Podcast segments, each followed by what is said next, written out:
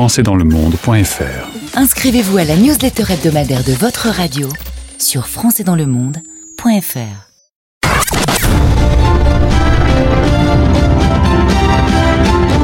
60 secondes, expat. Sur la radio des Français dans le monde. avec Éric Gendry. Bonjour à tous. Le mot en lui seul résume de nombreux tourments que traversent les étudiants français, le numerus clausus. Jusqu'à 2020, il a poussé dehors des quantités de jeunes qui voulaient devenir médecins et de fait sont devenus indésirables parce que trop nombreux. Le numerus clausus est né en 1971, mais il s'est considérablement durci à la fin des années 90 jusqu'à l'effet inverse de celui recherché, la pénurie de médecins en France qui a finalement provoqué sa suppression il y a quatre ans. Une suppression en trompe-l'œil puisque aujourd'hui encore, pas plus d'un étudiant en médecine sur 10 ou sur 15 parvient à accéder à la deuxième année.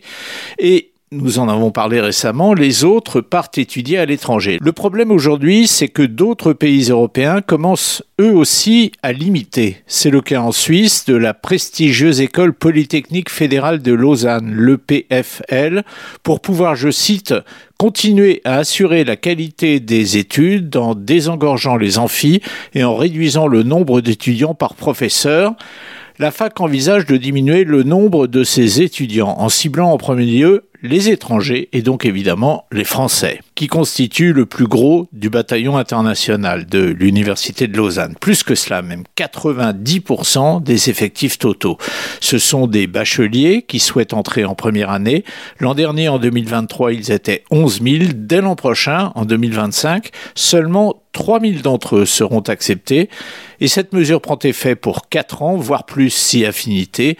Une belle porte qui se ferme pour ces étudiants français le PFL est régulièrement classé parmi les 10 meilleures universités européennes.